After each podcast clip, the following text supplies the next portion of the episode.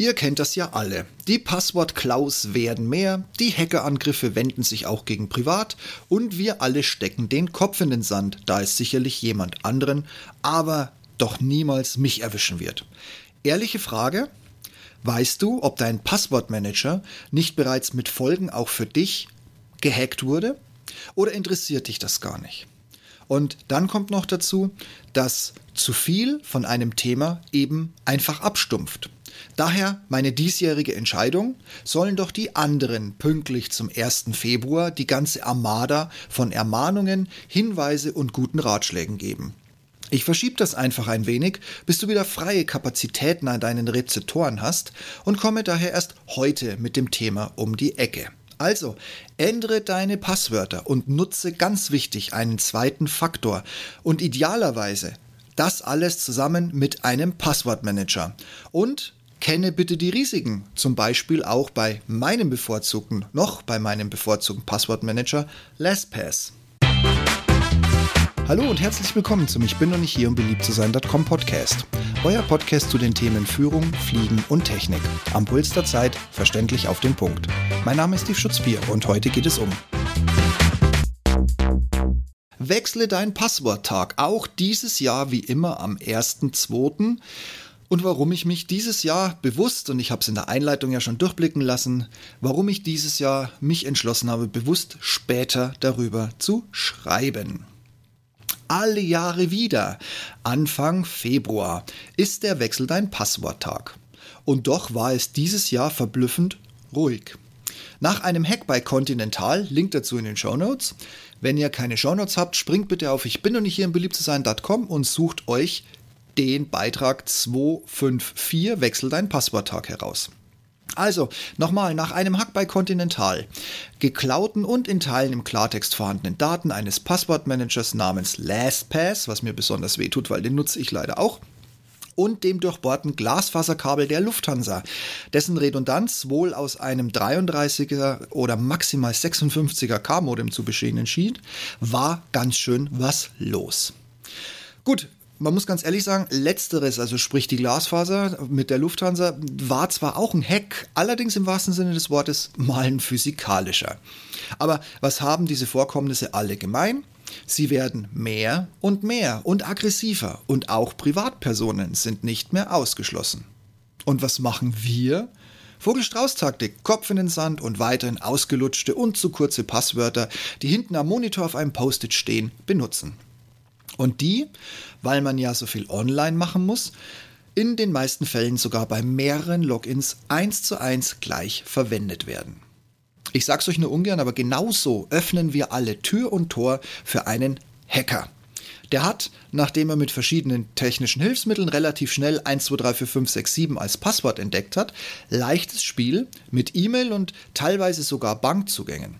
Ganz zu schweigen, dass auch die Verschlüsselung von Daten und Bildern, also zum Beispiel deine besten Erinnerungen vom Urlaub oder deine Hochzeitsbilder oder was auch immer, das kann dich mit einem Erpressungstrojaner tatsächlich mal schnell 400 Euro kosten, wenn du die denn wieder zurückhaben möchtest. Also, wenn ich so an meine erste Ehe denke, scheiß auf diese Fotos. Und noch was, ich wette mit dir, du hast kein Backup von diesen Bildern oder Daten oder was auch immer bei dir frei auf deinem Rechner rumliegt. Ja, stellt sich die Frage, was tun wir denn jetzt? Wenn ich jetzt sage, du sollst dir einen Passwortmanager zulegen, wirst du zu Recht sagen, dass mein noch präferierter, also LastPass, ja auch vor kurzem gehackt wurde. Und dass, soweit man weiß, Daten sogar im Klartext oder nur leicht verschlüsselt geklaut wurden. Da kann ich dir nur einen Tipp geben der auch meine Daten retten wird, da sie nicht nur durch ein Passwort gesichert sind. Leg dir ganz dringend, ganz wichtig, einen zweiten Schlüssel zu. Ob du das jetzt, so wie ich es hier im Titelbild bei den Shownotes oder eben im Blog auf ich bin nur nicht hier im beliebt zu sein.com abgebildet habe, ob du dir einen sogenannten FIDO-USB-Schlüssel besorgst oder ob du es mit einer App machst, die minütlich sechs- oder mehrstellige Zahlen neben der Benutzer- und Passwortabfrage bereitstellt, das ist völlig egal. Hauptsache ein unabhängiger und momentan nicht knackbarer Schlüssel. Also sprich ein zweiter Faktor. Der muss her. Und Achte darauf, dass der Passwortmanager deine Datei verschlüsselt ablegt. Das ist nämlich das, was mir momentan den Allerwertesten rettet bei LastPass und in, solange ich äh, noch auf der Suche bin nach einem neuen, weil durch meinen zweiten Schlüssel ist meine Datei nicht nur mit Passwort verschlüsselt, sondern braucht eben diesen zweiten Faktor. Auch wenn man sie quasi vom Server geklaut hat, brauchst du meinen zweiten Schlüssel und so ist die Datei für den Hacker momentan wertlos. Ich fasse es nochmal kurz zusammen. Bleibt dabei, ich weiß, euch langweilt das Thema wahrscheinlich, ich wiederhole jetzt auch nochmal alles, aber es ist wirklich richtig, richtig wichtig. Was musst du also in 23 tun, um sichere Passwörter zu haben? Ich weiß, da gehen die Streitgespräche auseinander, aber komplexer ist schwieriger. Deshalb, du brauchst ein langes Passwort. Idealerweise jedes Passwort, das du benötigst, muss zufallsgeneriert sein. Also nicht du würfelst, nicht du hast am Anfang immer die gleichen drei Buchstaben. Nein, lass es den Zufall entscheiden. Dafür gibt es Dienste im Netz, die kosten kein Geld. Da musst du es halt nur noch irgendwo aufschreiben, ist schon wieder das falsche Wort. Aufbewahren, sicher aufbewahren. Also, du brauchst ein langes Passwort, zufallsgeneriert. Ich fange wieder mit meinem Lieblingsthema an. Besorg dir einen Passwortmanager. Viele davon haben so eine Funktion automatisch eingebaut und die meisten davon speichern das generierte Passwort automatisch zu den jeweiligen Zugangsdaten, wenn du gerade auf einer Webseite bist und da was eingibst oder einfügst.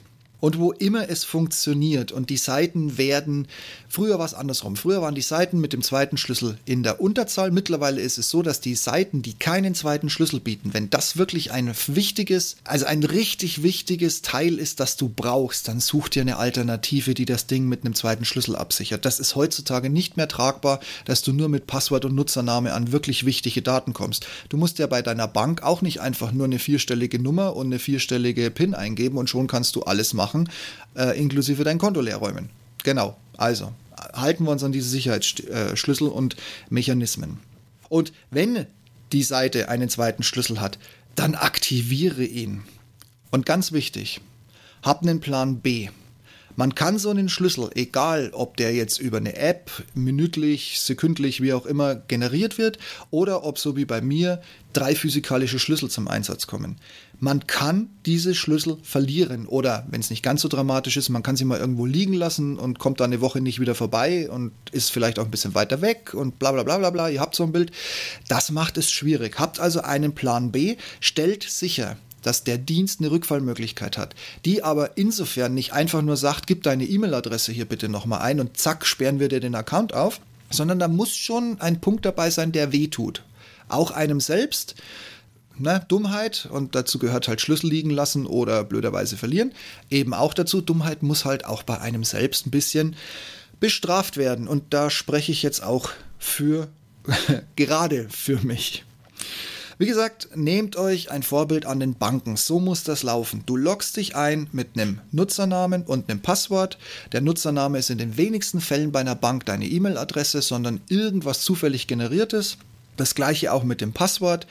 Und dann kommt als nächstes ein zweiter Faktor, der meistens per Push aufs Handy oder per SMS oder sogar in einer speziellen Pintan-App zu dir gebracht wird. Und wenn du dein Handy tauschst oder verlierst, dann kannst du mit einem Anruf, mit einem Link oder du musst vielleicht sogar persönlich bei deiner Bank erscheinen oder über Videokonferenz das machen, kriegst du sofort eine Sperre drauf und du kriegst komplett neue Daten. Also so muss das auch laufen, wenn du mit einem physikalischen oder mit einem virtuellen zweiten Schlüssel um die Ecke kommst. Ich weiß, was ihr jetzt denkt und ihr habt natürlich alle recht. Es gibt keine absolute Sicherheit. Im Internet nicht mehr. Die gab es eigentlich auch noch nie. Und das verlangt jetzt von jedem von uns, also auch mit jedem Gerät, Rechner, Telefon, was weiß ich, was für Online-Gadgets oder äh, Heimautomat Heimautomation ihr noch nutzt. Ihr müsst so sicher wie möglich alles halten. Das heißt, immer die neuesten Updates draufspielen, immer die neuesten Firmwares drüber ziehen und regelmäßig die Passwörter ändern. Trotz alledem, trotz zweiten Faktor, trotz zufallgenerierten Passwörtern, die 32 Stellen lang seid, ihr müsst regelmäßig eure Passwörter ändern. Nur so können Sicherheitsbrüche so lang wie möglich vermieden werden. Kannst sie heutzutage nicht mehr verhindern, aber du kannst sie bestmöglich vermeiden. Ist viel Aufwand, gebe ich zu, wenn sich das eingespielt hat, das geht ratzefatze. Ich würde nicht immer den Monatsersten nehmen, das ist zu offensichtlich, aber wenn du so ein bisschen Rhythmus da reinbringst, hast du das relativ schnell im Blut. Deshalb, ich sag's nochmal, regelmäßig Passwörter ändern, alte und nicht mehr genutzte Accounts löschen. Weg damit. Braucht kein Mensch. Die müssen nicht irgendwo auf einer unsicheren Basis, wo sich vielleicht auch der Anbieter schon seit zehn Jahren nicht mehr drum gekümmert hat, weil du ja nicht mehr aktiv bist, irgendwo rumvegetieren und lassen dann Rückschlüsse darauf zu, wie du Nutzernamen bildest oder irgendwie ein, ein Stamm, wie du deine Passwörter zusammensortierst oder oder oder. Es ist ein potenzielles Risiko aus diesen alten rumdümpelten Daten und Passwörtern und Benutzerkombis Rückschlüsse auf das, wie du es heute machst, zu treffen, was es dem Hacker leichter macht, dich trotzdem zu finden. Du machst also damit ein wirklich potenziell gutes Einfallstor in jetzt aktive Anwendungen auf, und natürlich, du hinterlässt ein Datengrab im Netz. Da muss man dann immer abwägen, ob man das möchte oder nicht. Um das alles bestmöglich zu verhindern, hau unbedingt einen zweiten Faktor dazwischen. Hundertprozentige Sicherheit, wie gesagt, gibt es nicht, aber regelmäßig Passwörter ändern. Und bitte nicht immer nur am Februar, wenn Ender dein Passworttag ist. Dann wünsche ich dir und drücke ich dir die Daumen dass es bei dir zu keinem Erpressungstrojaner über irgendwelche Urlaubs-, Hochzeits- oder sonstigen Bilder geht und dass du weiterhin, wenn auch mit ein bisschen mehr Aufwand, unbehelligt durchs Netz kommst. Sollte euer Podcast-Player die Shownotes und die Bilder nicht komplett oder gar nicht anzeigen, dann geh einfach auf ich bin noch nicht hier um beliebt zu sein.com und öffne den entsprechenden Blogbeitrag. Da habt ihr dann alle Informationen und die zugehörigen Bilder und oder Screenshots in einer Nachlese. Auch wenn ich ja nicht hier bin, um beliebt zu sein, freue ich mich, wenn ihr mir auf eurer Podcast-Plattform, so es denn die Funktion gibt, eine Bewertung hinterlasst. Das hilft in erster Linie gar nicht mal so sehr mir, sondern all den anderen da draußen, die nach ähnlichen Themen und Meinungen suchen, die ihr schon entdeckt habt. Und ich wäre ja nicht, ich bin doch nicht hier, um beliebt zu sein, wenn ich nun lauter 5-Sterne-Bewertungen erwarten würde. Nein, raus damit, offen und ehrlich. Wenn einer damit umgehen kann, dann ich. Und du kannst somit bei künftigen Themen mitsprechen. Ich danke dir vielmals für deine Unterstützung. Und wenn du den Podcast noch nicht abonniert hast, schau mal in die Show Notes. Da findest du für jede Plattform einen Link, um mich ab sofort im kostenfreien Abo zu hören. Ich komme dann immer dienstags um die Mittagszeit in dein Ohr. Und wenn die Schmerzgrenze mal erreicht ist, was ich natürlich nicht glaube, bekommst du mich mit einem Klick direkt und kostenfrei wieder los. Und zum guten Schluss, wenn du jetzt noch ein Thema für mich hast oder anderer Meinung bist, dann nimm einfach Kontakt mit mir auf. Alle Wege findest du auf meiner Webseite, ich bin nämlich hier um beliebt zu sein.com. Ich freue mich von dir zu hören und vielleicht bist du mein nächster Podcast-Gast oder ein Themengeber für den Blog und somit auch für den Podcast. Und wir diskutieren natürlich sehr gerne gemeinsam ein sehr, sehr streitbares Thema. Dann passt auf euch auf und bleibt gesund und ich freue mich schon auf nächste Woche mit euch. In diesem Sinne, bis dahin. Tschüss.